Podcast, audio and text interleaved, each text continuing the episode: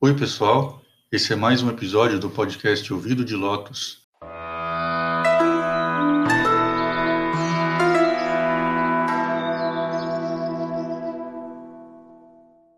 E esse é o nosso encontro semanal para conversar sobre budismo e espiritualidade.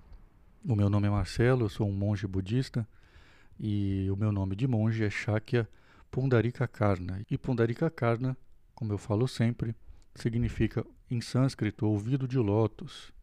Por isso que o nosso podcast tem esse nome. E hoje vai ser um episódio um pouco mais curtinho, vou fazer alguns comentários apenas sobre a data que eu comentei que passou essa semana, que foi a data do nascimento de Buda. Então, uma data especial, uma data importante. E uma das primeiras coisas que as pessoas observam sobre esse dia do nascimento de Buda é alguma divergência sobre a data da celebração. Alguns dizem 8 de abril, outros vão dizer não, é 8 de maio, mas isso é uma discussão bastante boba e a gente vai entender o porquê.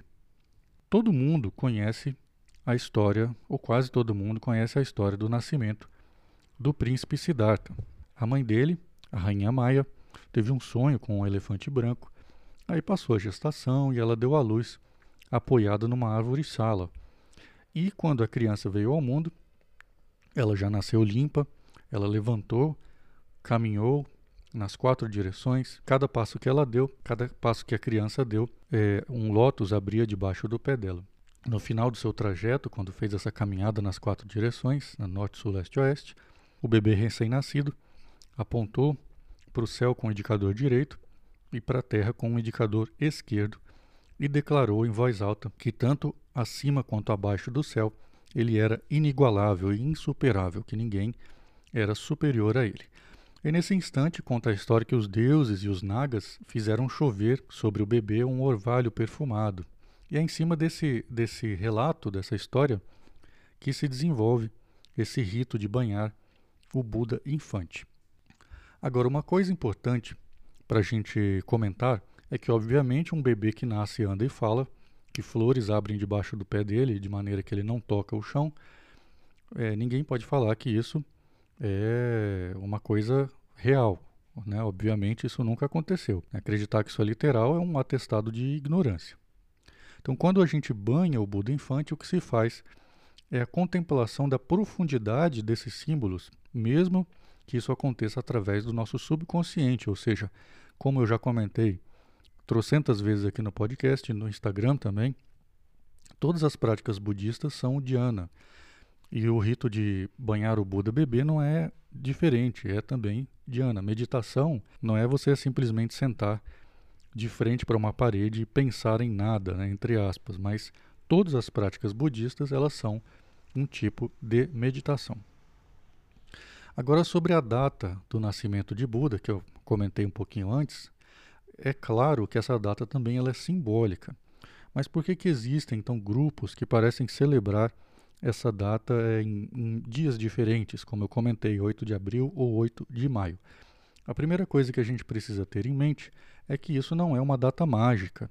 Os portais dimensionais da viagem na maionese não vão se abrir. A questão é muito mais simples do que algumas pessoas pensam. O nascimento de Buda ele é lembrado no dia da lua cheia do mês Vaisakha, seguindo o calendário hindu. E esse mês Vaisakya do calendário hindu, se a gente colocar no nosso calendário gregoriano, ele vai ficar ali começando na metade de abril e termi terminando na metade de maio. Esse mês Vaisakya, ele marca o início do que é, os indianos chamam de Ano Novo Solar.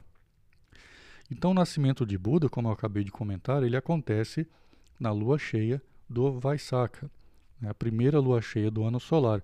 Por isso que ele é chamado também de Buda Purnima, né, a lua cheia de Buda. E aqui no Ocidente, ainda tem algumas pessoas que, por, exemplo, é, insistem em chamar essa data de Vesak ou Vesak. Só que Vesak é simplesmente a pronúncia de Vaisakha em singalês, singalês que é um dos idiomas falados no Sri Lanka. Então a gente pode falar em português simplesmente como nascimento de Buda, porque não tem nada de mágico, de mais especial de você usar uma palavra em singalês, em pali ou em sânscrito, sendo que não existe a menor necessidade disso. Agora, A diferença que pode existir entre essas datas, ela também acontece por uma razão. Como eu acabei de comentar, eu acho que já deu para entender, né? o Vaisakha é uma data móvel, né? a primeira lua cheia do início do ano solar. E essa data, a data dessa celebração, ela não teria uma equivalência exata, por exemplo, no nosso calendário gregoriano. Quando essa data começou a ser celebrada na China, por exemplo, ela passou para o dia 8 do quarto mês do calendário chinês, que é um calendário lunar, é uma contagem diferente. E é só depois de muito tempo, no final do século XIX, que foi estabelecido no Japão, e por convenção apenas, como uma ideia de se organizar algo, né, que se fixou essa data no dia 8 de abril. E para a gente entender como que isso é apenas é, mais um dia, em 1999, poucos anos atrás, é, o governo de Taiwan fixou essa data do nascimento de Buda junto com o Dia das Mães, no segundo domingo de maio. E para as pessoas que por acaso venham achar isso muito estranho, né, você sabia, por exemplo, que o Natal ele não é dia 25 de dezembro para todas as tradições cristãs? Pois é, para a Igreja Ortodoxa, o Natal é no dia 7 de janeiro, e justamente por diferenças de calendário adotado. E mesmo assim ainda vai ter divergências entre algumas é, formas de ortodoxia cristã. Então vejo como muitas vezes o nosso mundinho ele é bem pequeno e a gente nem sabe disso, né? E para a gente é, encerrar já esse nosso papo rápido, é só um comentário também sobre a data que eu não queria deixar passar. Outra besteira que a gente precisa engolir e ver gente que se diz budista, etc., monge, falando, é dizendo que o Hanamatsuri, que é uma festa japonesa, é o nascimento de Buda, é a festa do nascimento de Buda. E eu sinto muito decepcionar os corações românticos, mas o Hanamatsuri não é o nascimento de Buda. Essa festa, o Hanamatsuri, a festa das flores, ela nem antiga é, e não é muito menos tradicional, né? Isso não dá nenhum trabalho para a gente demonstrar. Você, você pode, inclusive, pegar essas informações que você vai ouvir aqui, procura na internet e você vai encontrar. Não, não, não dá trabalho nenhum. O primeiro Hanamatsuri ele aconteceu em Tóquio em 1917. O primeiro de todos. Veja bem, 1917. Um pouquinho mais de 100 anos atrás. E pior, esse Hanamatsuri ele foi a imitação de uma festa que foi dada por uns estudantes japoneses, estudiosos japoneses que estavam na Alemanha em 1901. Esses estudantes eles organizaram um evento chamado de Blumfest, né, enfim, Festa das, das Flores, e esse evento foi imitado no Japão em 1917.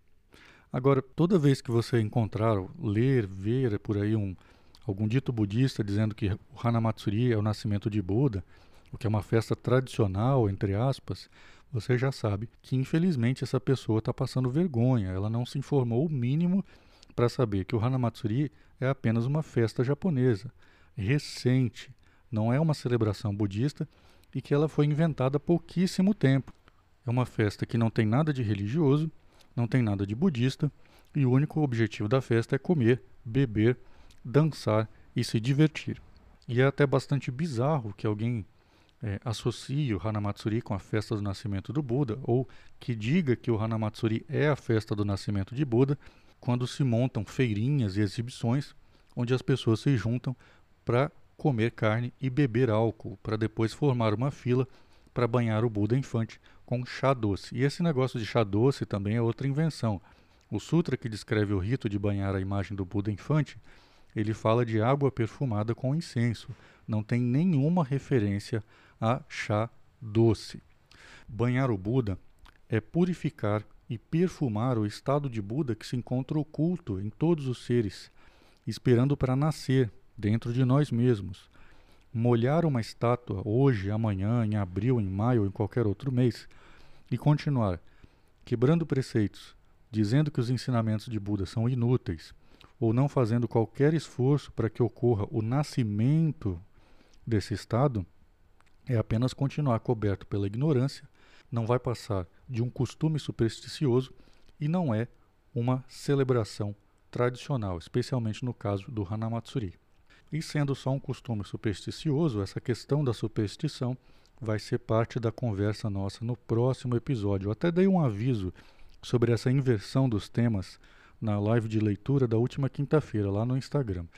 E só para não dizer que eu não falei nada, já que eu comentei aqui do Instagram, lá no Instagram, além das nossas lives e dos posts e tudo que rola por lá, na descrição do meu perfil tem um link e esse link te guia para alguns livros que você vai ter acesso em formato digital. Então, se você gosta do tipo de abordagem que você tem aqui, que é mais madura, menos infantil, que não ofende a sua inteligência, eu tenho certeza que os estudos e traduções que estão disponíveis lá vão ser muito enriquecedores para você. Então eu vou ficando por aqui. Obrigado por ouvir mais esse episódio, curtinho, né? Só um comentário, uns drops sobre o assunto, só para não passar em branco. E se você é, ainda não me segue lá no Instagram, não deixe de seguir. É só procurar por Ouvido de Lotus, tudo junto, porque a nossa conversa ela termina aqui no podcast, mas lá no Instagram ela continua durante a semana inteira. Então, um grande abraço para você e até o próximo episódio. Tchau!